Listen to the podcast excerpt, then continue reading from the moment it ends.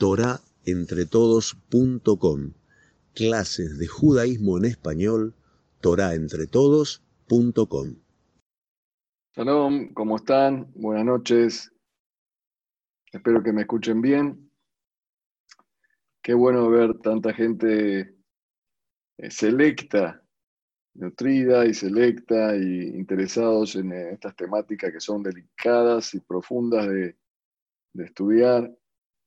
A todos los jóvenes que, participan y a todo el público que participa, nuestras bendiciones, que Hashem los bendiga con salud, alegría, verajá, éxito.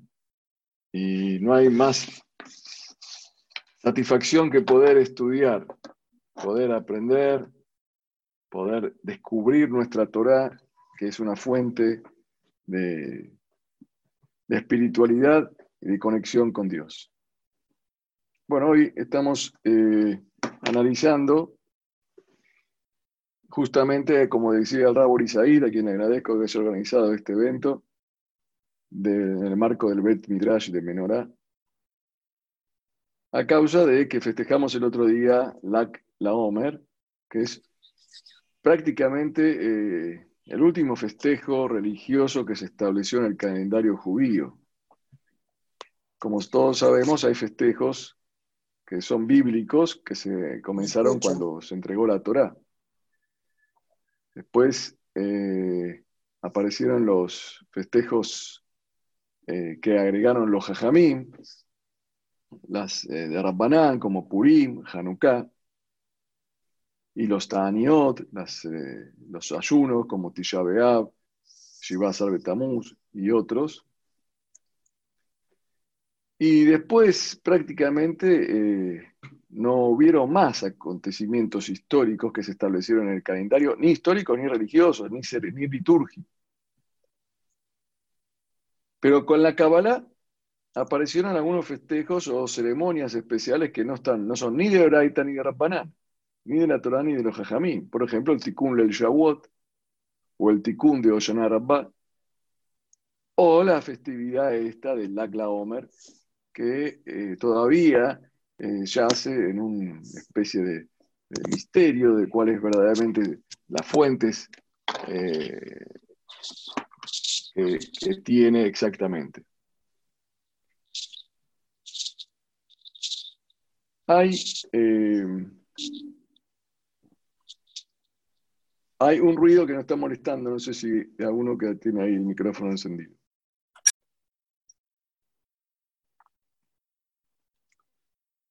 Este festejo del Akla Omer eh, principalmente se inspira, eh, según las fuentes históricas, en, la, en el posicionamiento o la veneración a Rabbi Shimon Bar Yochai, que era uno de los alumnos de Rabbi Akiva, que sobre él existe la famosa historia de que estuvo 12 años en la cueva, que fue decretado, como contamos en la Claomer en el marco de la comunidad de Camargo, cuando festejamos este año, estuvo condenado a muerte por los romanos, estuvo 12 años dedicado al estudio de la Torah con su hijo y después un año más, en total 13 años.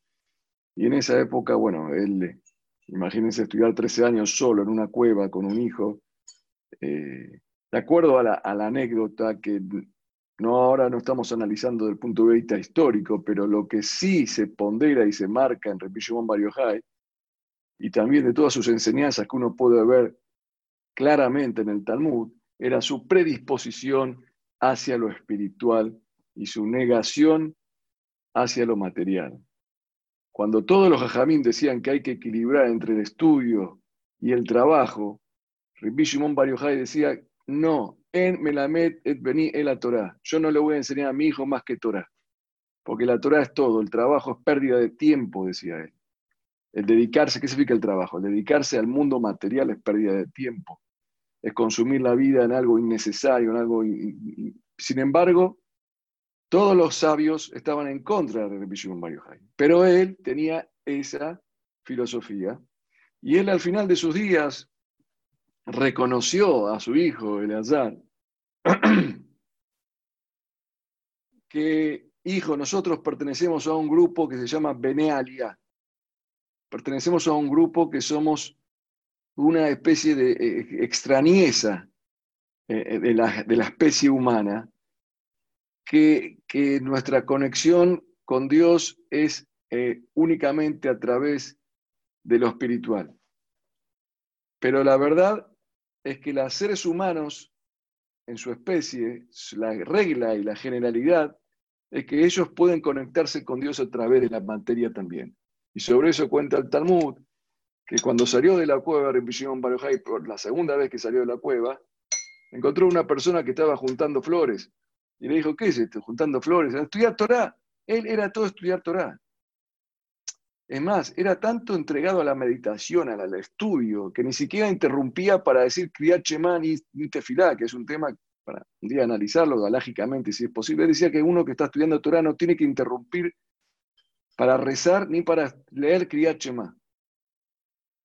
La alajá no es así, pero por ejemplo, él era, porque él decía que el Shema Israel es en realidad una versión reducida de el estudio de la Torah. Entonces, que está estudiando Torah no tiene que interrumpir. Y la tefilá es menor rango que la Torah.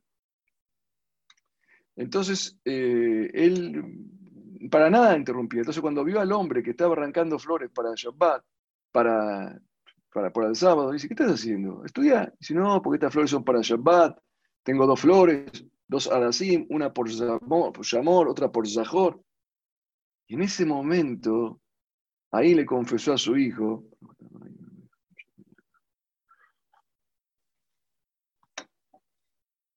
mirá qué bien, enaltece el mundo material para la dignidad de Dios. Se conecta con Dios a través de lo material. Este es el ser humano verdadero. Nosotros somos Bene Alía, le dijo, somos gente especial. El Bishon Bariohai no era más jajam que otro jajamín, era otro estilo. Era el estilo que ponderaba la espiritualidad y no necesitaba el materialismo para conectarse con Dios. Un caso único y excepcional, no digno de tomarlo como modelo, pero sí digno de tomarlo como inspiración. Que en realidad la materia es un medio. Él no la necesitaba, nosotros sí. Nosotros en Shabbat tenemos que poner la mesa, tenemos que hacer un lejaim con vino, tenemos que... Pues, así somos los seres humanos, hay que vestirse, ponerse un lindo talet, tener un buen libro, una buena casa, porque si no tenemos el cuerpo bien, no podemos conectar con Dios. Rabbi Shimon decía, ¿cómo una persona va a sembrar, va a arar? ¿Y cuándo va a estudiar Torah? Si tiene que sembrar, si tiene que arar. No, no, hay que estudiar Torah y Dios, Dios proveerá. Eso era él solo. No es él un modelo establecido en el Talmud para la humanidad. Es un, un, prócer para tomarlo como inspiración, para recordar que lo material tiene que ser un medio, que lo verdadero es lo espiritual. Shimon Barojai ni siquiera necesitaba los medios para lo material. Esa era la diferencia que tenía con sus compañeros, que eran tan jajamín como él. También Ramán Gambriel. Todos los, los jajamín le discutían, le decían que no. El hombre tiene que combinar el estudio con el espiritual, con las tareas eh, eh, materiales. Bueno, ahora bien, entonces eh, se estableció el día 33 del Omer para recordar la memoria, Revisión Bariohai. ¿Quién lo estableció? En realidad no es el día que murió, no se sabe bien si, si murió ese día o no, no es claro, pero se recordó ese día porque fue el día que terminó la pandemia con los alumnos de Ripia Akiva, que eso sí está escrito en el Talmud, que fue un acontecimiento histórico, que terminó casi seguro el día 33 del Omer, pero entre Pesach y Shavuot terminó. Entonces, cuando termina la pandemia, se veces también recordemos a, uno de los alumnos de Akiva, que no murió en la pandemia, que fue uno de los continuadores de la enseñanza de Akiva, que era Simón Barriojay, que dedicó su vida a, lo espiritual. Ahora, Simón Barriojay Después se hizo famoso en un momento determinado. Eso era la fama de él en la época del Talmud. Pero en el año 1270, o sea, como mil años después, mil, mil, perdón, mil cuatrocientos años después de Repillón Barriojay, en la ciudad de, eh, en una ciudad de España, aparece un, un rabino, que se llama Rabino Moshe de León, y de repente descubre, difunde que tiene un libro que un libro, una, una, acumulación de, de Midrashim, Midrash Rabbi o Zohar, el, famoso libro del Zohar. Este libro era desconocido hasta el año que aparece el Rab Moshe de León, que era un cabalista, vamos a ver que es un cabalista, vamos a explicar un poco qué es la cabala. Esta charla hoy no va a poder concluirse, yo ya me estoy dando cuenta. Por favor, que los que participen sigan la va, a tener como tres partes, va a ser una serie, no una película. Pero es bueno que los que no entren nuevos muchos después o que se interesen o que escuchen esta grabación. Pepi Moshe de León, él descubre el Zohar, difunde un Zohar. ¿De dónde salió el Zohar? Y dice que lo escribió Rabbi Shimon Bar Eso es lo que hoy nosotros tenemos el dato, que nos cuentan que hubo un rabino, Moshe de León, que en el año 1270 en España difundió el libro de Mario eh, esto era en, eh, es un, el, libro Zohar es un comentario sobre la Torah, una explicación, un pirush, como el Unkeluz, como Rashi, pero es una obra la que tenemos hoy, una obra faraónica, enorme y de una profundidad eh, tremenda. El problema que se suscita, bueno, más allá del Zohar en sí, hay dos problemas. El Zohar en sí, si tiene algún tipo de, poder canónico, religioso, como para establecerlo como un libro que uno debe aceptarlo en la religión judía, porque en el año 1270, en plena España, aparece un libro que va a establecer la ideología judía. ¿Puede ser algo así? Que uno dice que porque lo escribió Rabbi Shimon Bar hay muchos libros que escribieron los Tanaim. No es la primera vez que hay un libro que escribe un Tanaim. Sifri, Safra, Mejilta, los Tanaim, que eran los, los de la Millona, escribían eh, libritos.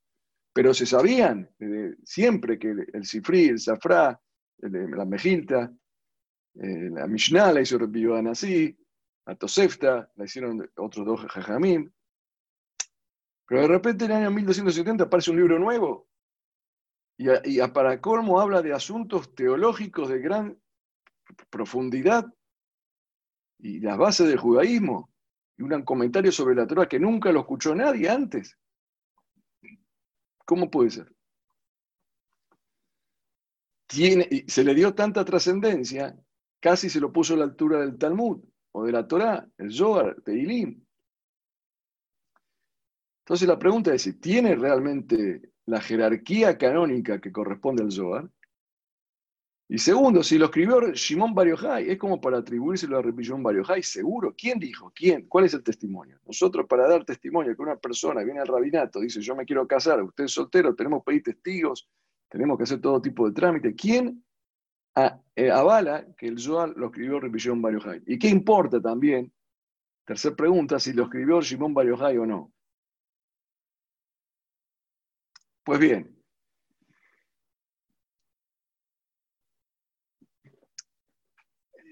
lo que hoy está concebido, más o menos, eh, le digo más o menos porque hay distintas eh, percepciones al respecto. Igual yo no es que quiero hablar de este tema específicamente, pero es bueno saberlo. Eh, el, libro Teshuvah Me'abá, que es el, alumno, que es uno de los gedolín más grandes de Europa, en de la época de, del año 1700 aproximadamente, es un posec muy grande, él escribe que si se va a, a tomar el libro del Zohar y vamos a marcar lo que realmente puede ser atribuido a Revisión Bar solamente quedarían unas cuantas hojas de todo el libro. O sea que aparentemente lo que hicieron en Rabí Moshe de León, que eran, ojo, no acá estamos hablando de ninguna farsa, ¿eh? estamos hablando de un proceso que se dio tomaron algunas midrashim de Rabbi Shimon Bar verdadero, de la Mishnah, de las Metipto, de, de las Toseftot, y le anexaron una sabiduría muy profunda, como diciendo que él la estaba contando, él o sus alumnos lo estaban contando, que no era algo que no e, que, inusual en esa época. Nosotros conocemos que se escribían libros en forma de diálogos, los filósofos griegos, los judíos, el Kusari, o sea, como si fuera que está hablando uno con el otro, Sócrates hablaba, no, Sócrates no hablaba con Platón, pero era la forma dialéctica de transmitir un mensaje, no porque uno invente un personaje o, ponga un personaje que existió como si fuera el autor de un libro que estoy escribiendo yo, significa que lo que escribo no es real o no es correcto. Ya sé, eso lo dice el Teshuvah Me'aba. Hay otros eh, que dicen que eh, se nota claramente que no es Rabbi Shimon por, por otros motivos también, ya no por, por el análisis religioso de un gadolador, como Teshuvah Me'aba, eh, sino porque dice que está escrito en arameo. El idioma arameo no era hablado por Rabbi Shimon Bar Yochai. Rabbi Shimon Bar hablaba hebreo, vivía en la época de los Tanaim. Los Tanaim no hablaban arameo. El arameo empezó en la época del Talmud, de la Gemara. Toda la Mishnah está escrita en hibrit, no está escrita en arameo. ¿Cómo puede ser que todo el Zohar está escrito en aramit? Que era la Mishnah de Rabbanán, que era la forma de hablar de los Jajamim en la época 1270, en la época de los Rishonim, en la época de los, de los Geonim en adelante. Era, era el idioma que frecuentaban los sabios para escribir.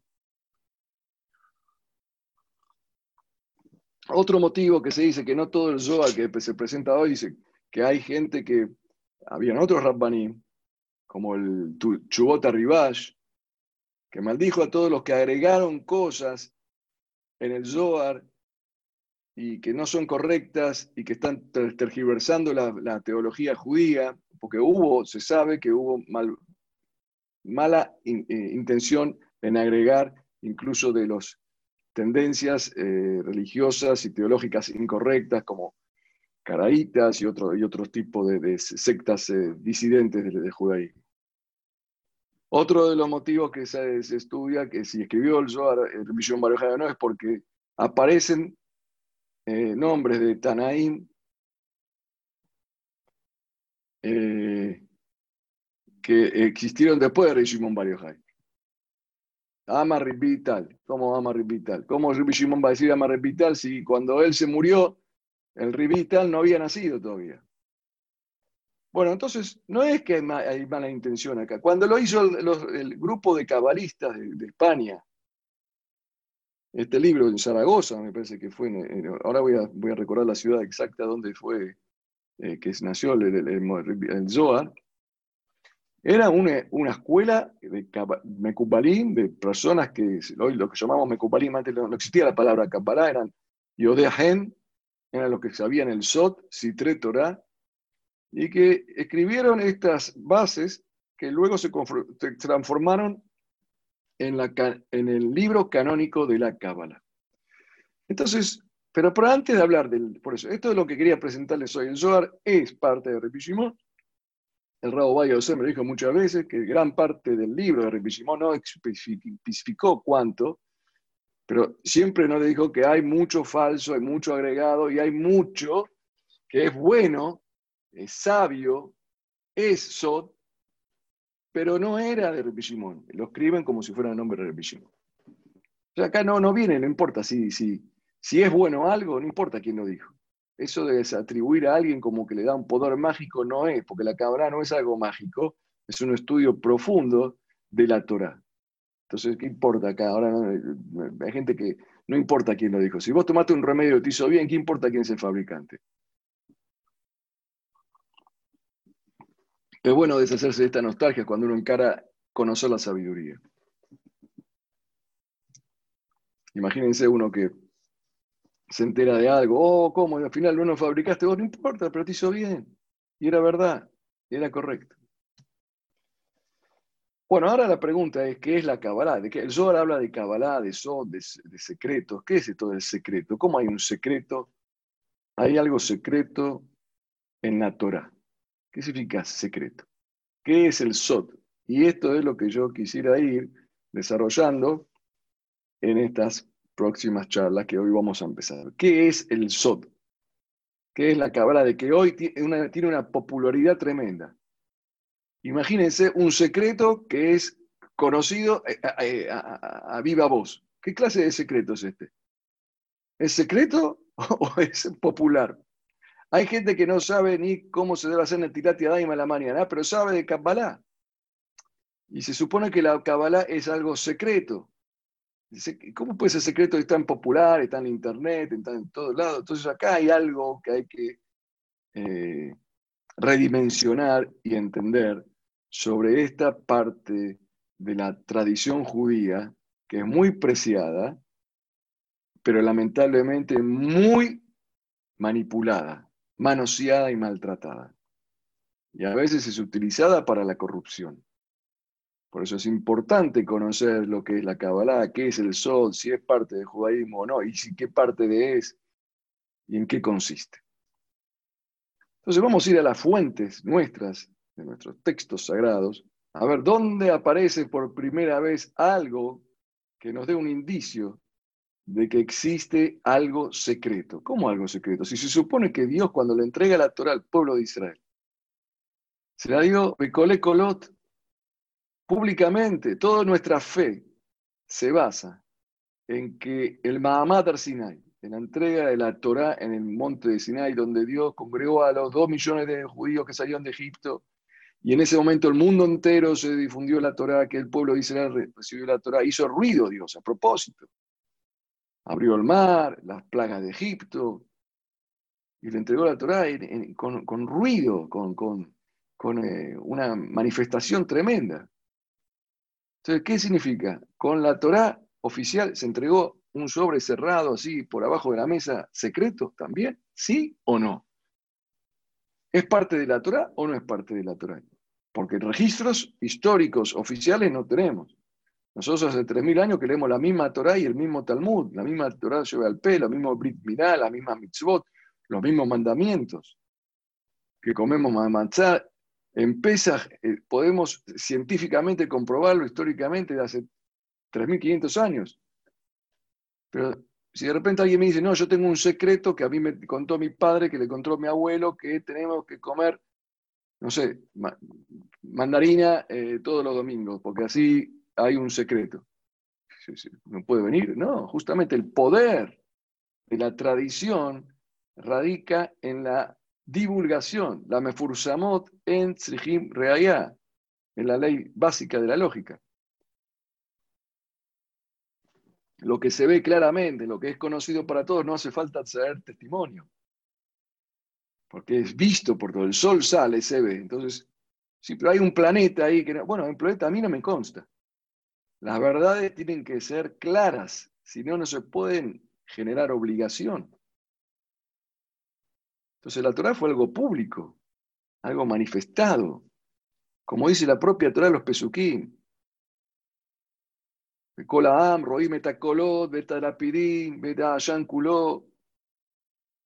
Y el pueblo veía los voces y los estruendos y los, los relámpagos, cuando, o sea que fue algo deliberadamente público. Entonces, ¿qué, ¿qué pasa que hay ¿Hay un secreto aparte o no hay un secreto aparte? ¿Encontramos alguna fuente en nuestras eh, escrituras sobre un concepto de Sot?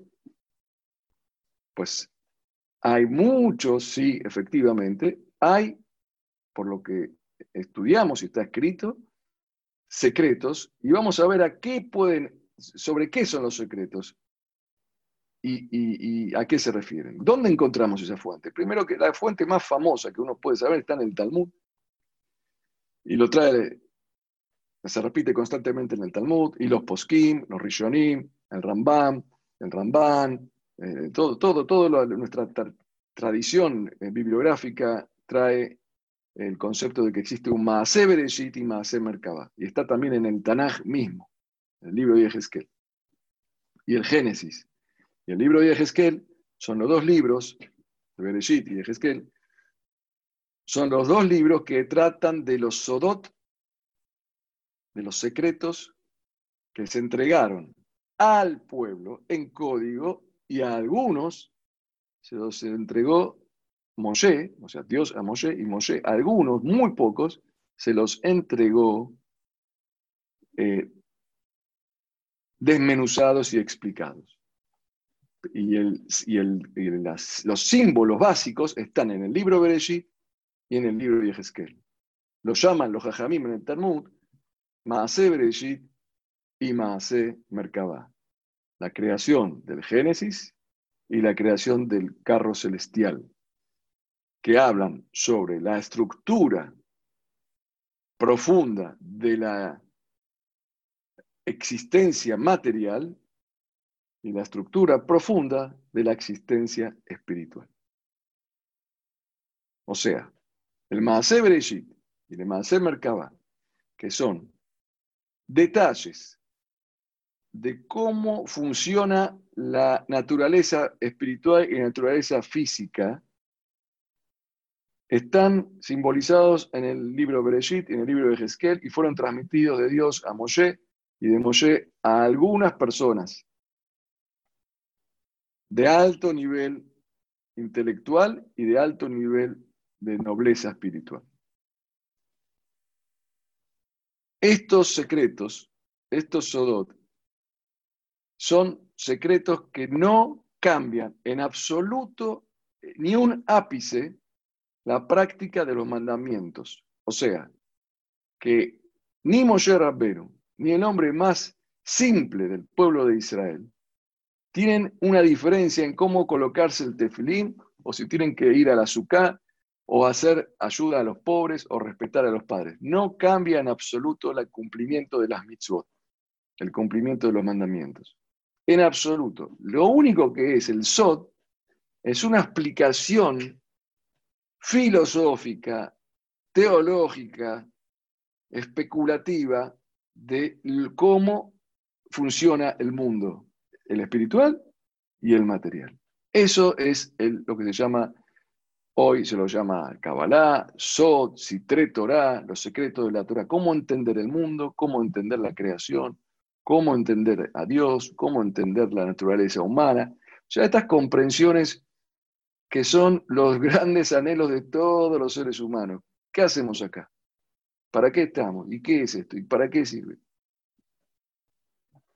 Por ser que estos temas son sumamente delicados y difíciles de comprensión, porque la capacidad humana, como decimos, como Rabbi Shimon, no hay muchos. Por eso Shimon, Rabbi Shimon se asocia a la Kabbalah, los otros, porque como Rabbi Shimon era el único que accedió a este Benealia, la mayoría de los seres humanos no, no la mayoría, el 99,9% de los seres humanos no tenemos esta capacidad. Tenemos que cumplir los mandamientos como cumplen los Benealia. Pero comprender el secreto de las cosas, el general, el general del ejército sabe cuál es la estrategia que le dio el presidente de la nación para luchar contra un enemigo que invade el país. Pero el soldado raso, o incluso el sargento, o el cabo, o el, teniente, no saben mucho, saben, cada uno sabe según su, su nivel, lo que tiene que saber. Pero no por eso van a tener el mismo mérito y la misma grandeza que el general si ganan eh, eh, la batalla. Son pocos los que pueden entender, y eso, uno de ellos era el Shimon que era el que estaba como, como programado o con una genética para eso. Por eso la Gemara dice, está prohibido enseñar. Si uno recibió de Moshe, Moshe no le podía enseñar a cualquiera, tenía que encontrar a alguien que sea. Jajam, Mevin Medato, solamente un curso privado, esto de Zoom de 40 personas, 100 personas, no podía hacerlo, tenía que haber un curso privado, y solamente le podía dar algunas pistas, él tenía que entender solo las cosas después. O sea, que era un secreto de verdad, era un secreto que se transmitía en generación en generación, y según el Rashba, según el Rashba, en una Teshuvah, en el Jerek Aleph, dice que esto ya en su época casi no existen cabalistas que tengan este sot. El Rashba lo dice. Que existe uno o dos en, todo el mundo, o uno acá, o uno allá. El Rashba estaba en la época de Nachmani, más o menos, eh, también de, España, de, de Barcelona.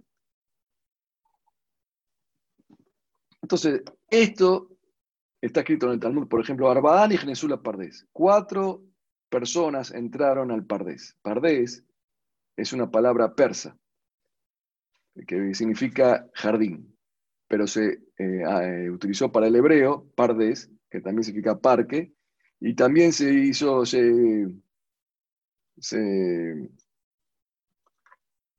transformó para usarse también en inglés, que se dice paradise. Paradise viene de pardés, que significa paraíso. Cuatro entraron al pardés.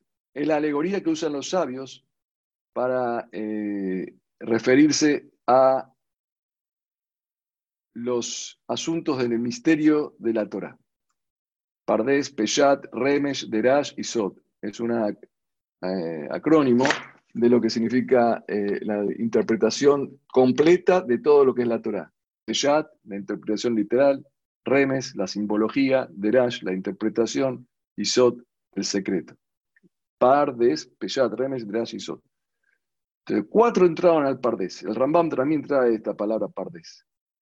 Y dice, nadie puede entrar al Pardes, al jardín. El jardín es la parte más interesante de un palacio, está al fondo, que no todos tienen acceso sino aquel que sabe toda la Torá antes de principio a fin, la parte revelada, no la parte secreta. Para entrar en el secreto, tienen que conocer la parte, la parte revelada. Eso está en el Rambam como un alajá, por eso está prohibido leer un libro de Kabbalah si uno no tiene este conocimiento previo. Rambam lo condena, está condenado, y la, la fuente legislativa está en la Gemara dice, cuatro personas entraron al Pardes, cuatro Rabbanim, entre ellos Repi Akiva. Repi Elisha, Elisha Ben Abuya. Entonces, uno al final de los cuatro se enfermó, uno, uno se murió, el otro se hizo hereje, Elisha Ben Abuya. Solamente Repi Akiva entró y salió en paz. no pudo agarrar nada, no pudo aprender nada. Repi Akiva no pudo. O sea que se trata de asuntos sumamente delicados como para venir hoy uno a jactarse, yo estudio Kabbalah. Cuando Ribi Akiva apenas entró y se salió, y gracias que no, salió dañado. Y los demás Rabbanim, que eran un nivel intelectual y de santidad enorme, cuando empezaron a tocar estos temas, que bordean y limitan y lindan entre la herejía y la fe, son temas muy delicados. Por eso los jajamín prohibieron este tema. Dios prohibió a Moshe Dijo, esto se lo contás a unas cuantas personas. Si desaparece del mundo algún día la cábala, no cambia nada. En absoluto, porque las reglas de cómo tenemos que funcionar son las mismas. Yo me debo poner tefilín, sepa qué hace el tefilín o qué, qué efecto tiene, qué, no, importa. Yo tengo que cumplir con los mandamientos y ayudar a los pobres y respetar a los padres y cumplir el Shabbat y hacer pesas, más allá de si entiendo, si no, o si hay alguien que entiende. Y si hay uno que sabe lo que es, bueno, sabe muy bien. No cambia la verdad. Si todos pagan los impuestos, ¿a qué le importa al gobierno? Para, ¿Pagan los impuestos? No, uno paga porque tiene la intención, la cabana, no importa, lo importante es que, que, recaudó. Entonces estos, son los Citre Torah, los Sodot. Estos Sodot se transmitieron de generación en generación hasta el siglo XII que nos encontramos, como lo dije, con Ripi Moshe de León. Pero en realidad antes de Ripi Moshe de León hubo otras cosas antes. De todas formas aprendemos algo. La Kabbalah, o la parte secreta de la Torah, existe. No es algo inventado. Existe, está en el Talmud, está en, el Génesis y está en Yehezkel. Es una fuente oficial de esto lo que les cuento yo, de Génesis, Bereshit y la Gemara, cuando habla de Masé Bereshit, Masé Merkabah, de que existe un estadio de secretos sobre la Torah, que se transmiten a los elegidos en su intelectualidad y su santidad. Pero también es claro que ese conocimiento no puede cambiar ni variar un ápice la práctica de la religión revelada y conocida. Esto fue así durante cientos de años y hasta mil años, mil y pico de años, mil quinientos años, hasta que en el siglo XII algo sucedió. Empezó a el secreto revelarse. O sea, empezaron a hablar sobre el secreto. Vaya a saber primero qué quedó de ese secreto original que se transmitió de generación en generación a un pueblo que estaba constantemente expuesto a las diásporas, persecuciones. Imaginémonos que pasó todo esto los 800 años de la época de los jueces, las dos dinastías de los reyes del rey de, de, tribu de Judea y de Israel, después eh, los exilios, eh, los Hashmonaim, el exilio babilónico, el exilio romano, la, historia de Purim, son muchas historias, muchos tiempos, y hasta que llegamos a España. En España, en el siglo XIII, XII, XIII, empieza a revelar algunas cositas de esto acá. tampoco había internet. Gracias que había algunos libros. No sé si eran libros o eran rollos. O sea que lo que se revelaba, se revelaba a unas cuantas personas. Se empezó a revelar un poco más, pero ¿a, ¿a quién? 20, 30 personas. Pero eran ámbitos de estudio. Y se empezó a revelar cosas. Entonces ahí, aunque hubo una época en los Geonim antes de España, en el año 700, 800, donde aparecieron algunos pequeños también libros, pequeños de Céfera de Jalot, que hablaban de algunos secretos, pero eran como apuntes que hacían algunos para ellos mismos pero no era algo que se podía ni entender, no se podía entender. En el siglo, como digo, en el siglo XIII empieza a despertarse, además que especialmente en el año 1232 empieza el SOT, deja de ser SOT, el secreto deja de ser el secreto, se empieza a divulgar. Entonces, ¿qué ocurre? Imaginémonos que alguien saca una fake news, lo que hoy se llama fake news, el gobierno, el presidente, declaró hoy que a partir de mañana se interrumpe la cuarentena por el coronavirus. Uno hace una campaña y lo pone en todos los medios, todas las redes. Se entera el gobierno, es mentira. El presidente no dijo nada. Pero el presidente estaba evaluando si lo iba a hacer o no, estaba manteniendo un secreto, si iba a interrumpir la cuarentena o no. No hablaba, no decía nada, porque lo quería mantener en secreto. Cuando aparecen los fake news, ahora el presidente no tiene otra alternativa que divulgar lo que hasta ahora era un secreto. Entonces dice, sí, señor, efectivamente vamos a interrumpir, pero no mañana, sino dentro de cinco días. O sea, tuvo que revelar algo que es verdad para contrarrestar las noticias falsas. Esto generó un círculo vicioso o virtuoso, no sé, de divulgación del secreto. Aparecían personas inapropiadas, incapacitadas, desconocedoras del tema en profundidad, que tocaban de oído y empezaban a hablar de Sodot, de secretos, todo esto en el siglo XIII. Ahora vamos a explicar por qué históricamente en el siglo XIII. Pero empezó eso en el siglo XIII en España, justamente en España. España hay que tener en cuenta que eso era el centro del judaísmo mundial, donde estaban las personas más renombradas del mundo judío los sabios más grandes del mundo judío, de la halajá, de la filosofía, del pensamiento, de los exégetas, todo lo más grande del mundo estaban en España. Era como el Babel, que continuó en Babel. Babel continuó en España. Entonces tuvieron que empezar a hablar. Los que sabían tenían que empezar a hablar. Entonces empezó a escribir un librito, y escribió una epístola y una carta, y otro mandó otra carta, todo para hasta que empezó a divulgarse más y más y el secreto dejó de ser secreto. Esto nació, como le digo, en esa zona de España, en realidad nació el primer eh, libro de Kabbalah que aparece en la historia, libro, porque había, era, esto era verbal todo.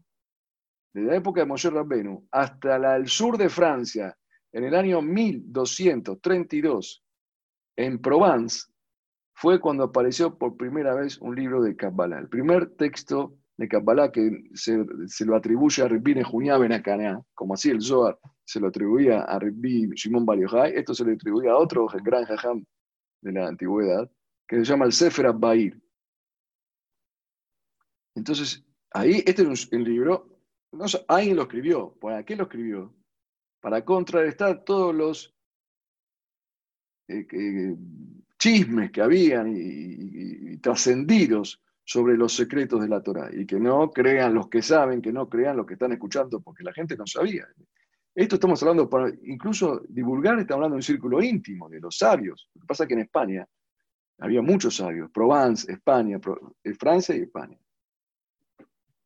Pero lo que pasa es que eh, el libro apareció en Provence, pero después eh, todos los, cabalistas que se, traslada, todo a España, que es Castilla, Aragón, y toda esa zona se, se traslada y los, el centro de lo que es la proliferación de la Cábala.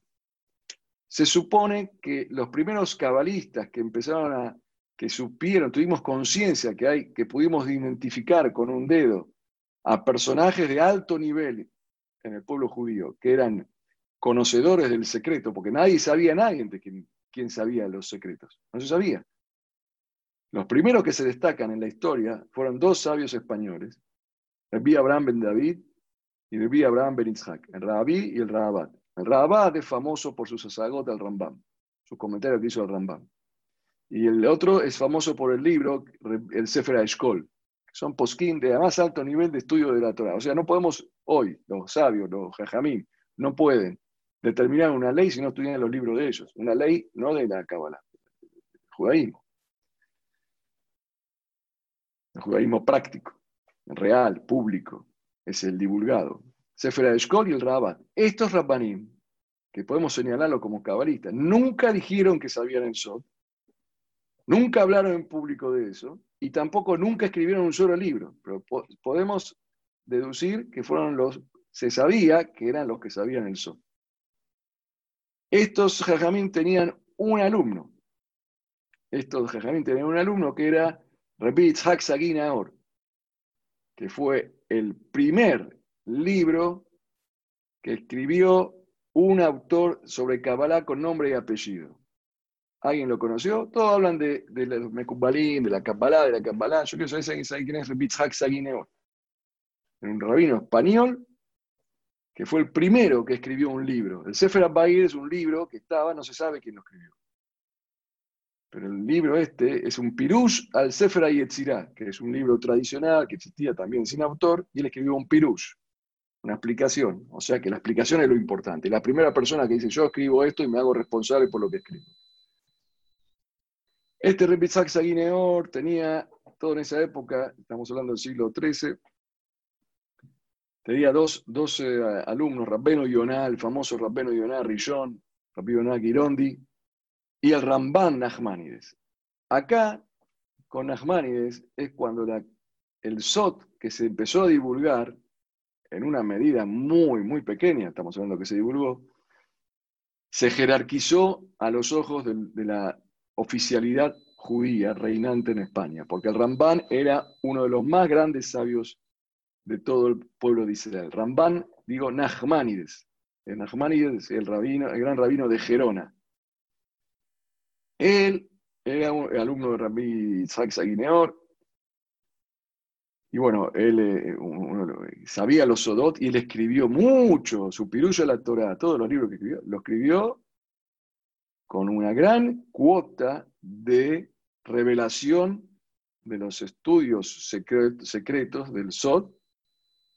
Como decimos, a pesar que no puede, apenas nombraba cositas y comentarios, pero siempre porque estaban divulgando trascendidos, incorrectos, falsos, entonces él tenía que enderezar la balanza para que la gente no malinterprete, los, los que sabían algo de este tema tenían que interpretar correctamente. Con el Ramban se jerarquiza la Cábala, pero no nos olvidemos que la Cábala seguía siendo un asunto casi desconocido a la gente común. Era un asunto de los ámbitos de los sabios. Lo que pasa es que en España había muchos sabios, había mucho estudio, había muchísimos alumnos.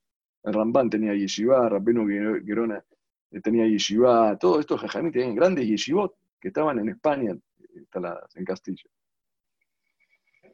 También estuvo el sobrino de Bizaque Saguineor.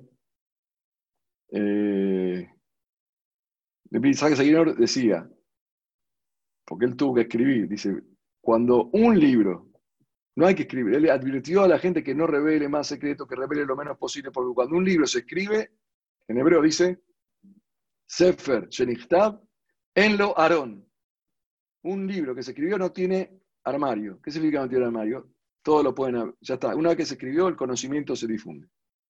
Entonces había que tener mucho cuidado de no difundir, porque estaba prohibido difundir, como dijimos la Gemara. Hay quienes escriben Sefer Shenichtav en lo Adón, no tiene dueño, ya es, de todos el, el, libro. En el año, como digo, eh, y después de toda esta historia que les cuento, aparece el Zohar en el año 1970, en el de León, o sea que ya había una especie de plataforma cabalística en toda España, entonces había muchos estudiosos de, los secretos de la Torah, que tenían como objetivo contrarrestar a los, charlatanes, que había muchos, y tenemos los nombres y los apellidos de los charlatanes. Entonces eh, apareció el Pimoyé de León con el libro del Zohar, que fue aparentemente una compilación espectacular de eh, una línea de pensamiento basada en los Sodot que decían algunos tener y que se transmitieron de generación en generación.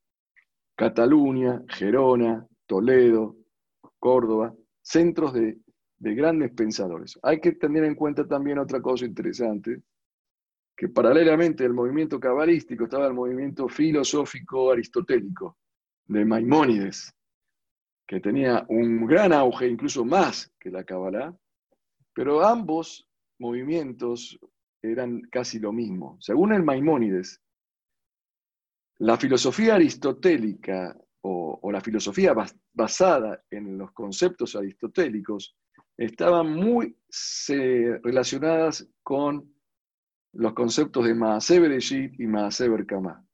Los libros que escribió Aristóteles sobre física y metafísica el Rambam lo atribuye al Maaseh Bereshit y Merkabah. Dice que ahí están un poco, digamos, no es todo, pero en eso son los principios, introducciones para entender los secretos de la Torah. Y así eh, entendían muchos que a través de la filosofía, de la especulación intelectual, con la tradición, para, o sea que para poder acceder al secreto uno tiene que tener introducciones de tipo filosófica aristotélica, para captar esos mensajes. Eh, la otra escuela era la Kabbalah, que era la tradición, pero que también tenía una cuota tremenda de filosofía. Que el Zohar, hay poesía y filosofía. Como una, la, la Kabbalah no es algo que no se entiende, es algo que es difícil de entender, como la filosofía. Y posee mucho de simbolismo más que la filosofía. Podríamos decir que la Kabbalah y la filosofía se diferencian en que la cabra tiene una cuota tremenda de simbolismos, tremenda de simbolismos, y la filosofía es, eh, eh, eh, de los, la explicación filosófica de la Torah es menos con símbolos y más con definiciones racionales. Y también la Kabbalah tiene mucho de poesía, mucho de alegoría, y la filosofía trata de ser lo más técnico posible, pero ambas, las dos, explican, o sea, tanto la línea del Rambam, que era la racional filosófica aristotélica, como la línea de los Jajamim que eh, siguieron lo que llamamos hoy Kabbalah, se tratan del Sot, tratan del secreto. Bueno, entonces entendemos acá que el Sot, que, que el secreto fue algo que existió, efectivamente es parte de nuestra fe, que existe una interpretación profunda, que solamente algunos lo saben, pero que a mí no me cambia la vida, ni me va a cambiar ni la vida material, ni la vida espiritual, ni la eternidad, nada. Nada. Eh, ¿Por qué motivo Dios creó algo secreto que la gente no todas pueden acceder? No es que lo creo, es así, y siempre es así en todos los ámbitos de la vida. Hay cosas difíciles, que las cosas difíciles entienden pocos. Es parte de eso de la naturaleza. En lo que es la vida, la existencia, Dios, el hombre, el alma, también es así. Hay cosas difíciles de captar, difíciles de entender. Es bueno que, se, que alguien lo sepa. El conocimiento es elevación espiritual y cuando uno no tiene la capacidad, debe estudiarlo, porque así se eleva. El que tiene la fuerza tiene que hacerlo. Por eso Dios, como dice el versículo, Kola Donai Bakoah. Kola Donai Beadar. Leemos en los viernes eh, mismo de David el, versículo del Salmo de Teilim, Kola Donai Bakoa, la voz de Dios en la fuerza. Dice, ¿qué significa la voz de Dios en la fuerza?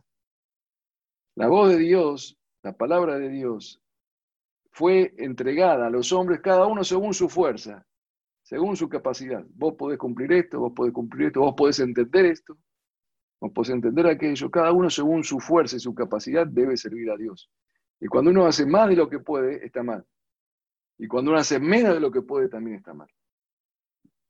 Cada uno tiene que eh, ejercer toda su capacidad y por eso no tiene sentido de divulgar los secretos a los demás. Por eso dijo, esto solamente no maríes a la gente, no confundase a la gente.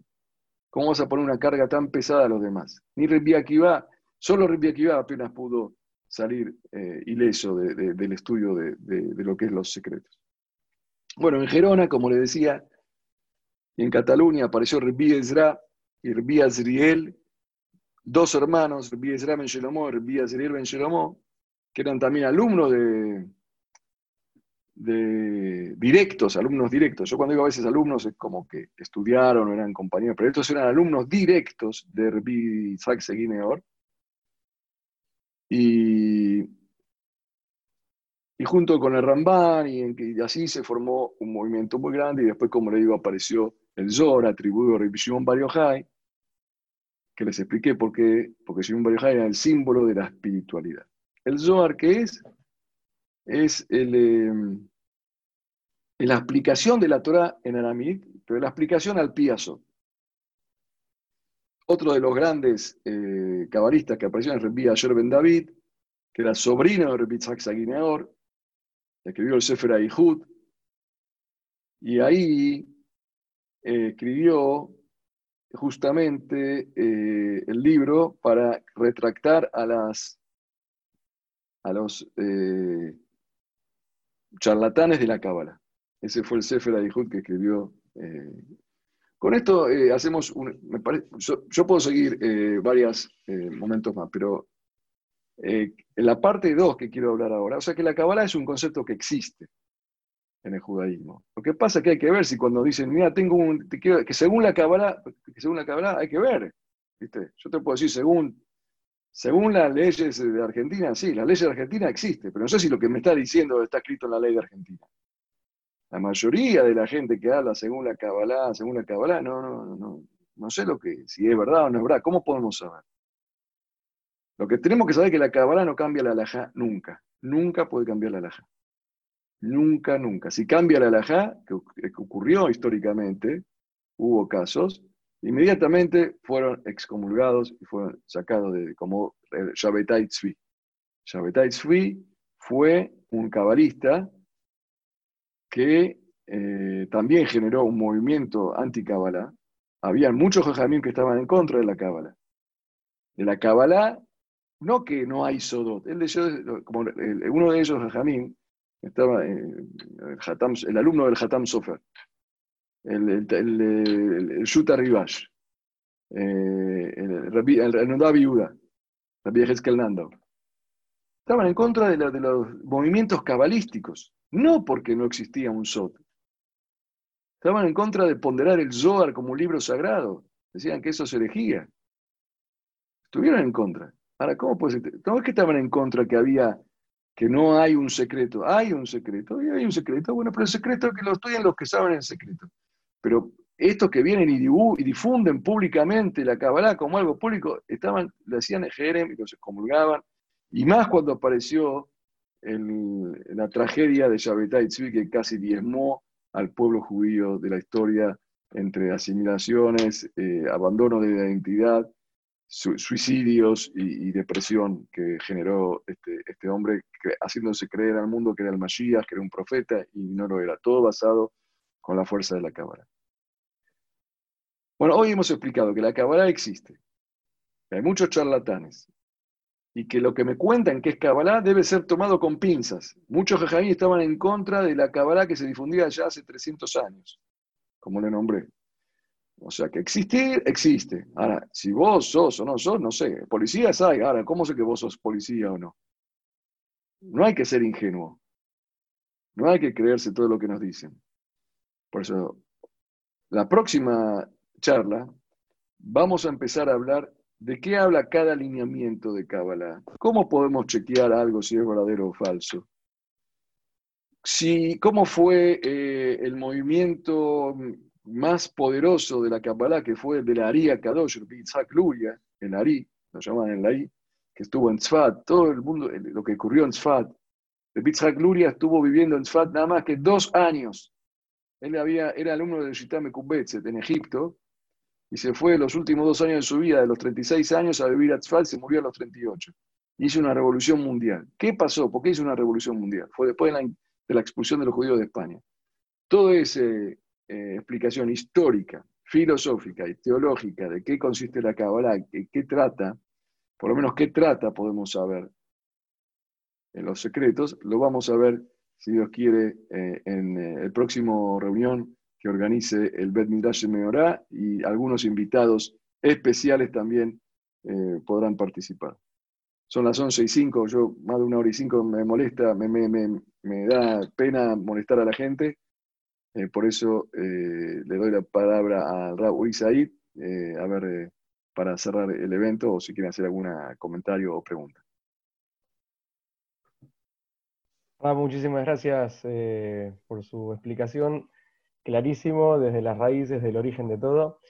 Eh, si alguien quiere formular una pregunta, alguna pregunta ah. pendiente. A mí me gustaría. Por favor. Joel. Camarita. Sí, el sí. Hola, ¿qué tal? Muchas gracias, Raúl. Ah, mi pregunta es, em, ¿por qué se llama la Kabbalah Kabbalah? O sea, entiendo que Kabbalah viene de Kibel, que sería recibir. Em, si se recibieron tantas cosas, ¿por qué esto Kabbalah y no todo el resto sería Kabbalah? No sé si me muy Bien, muy bien. Bueno, eh, mira, los nombres de este tipo de, temáticas van variando según la época, no hay algo eh, místico o esencial en el nombre. En realidad la palabra Kabbalah, los primeros cabalistas nunca la nombraron. En el libro del Zohar no aparece una vez la palabra Kabbalah.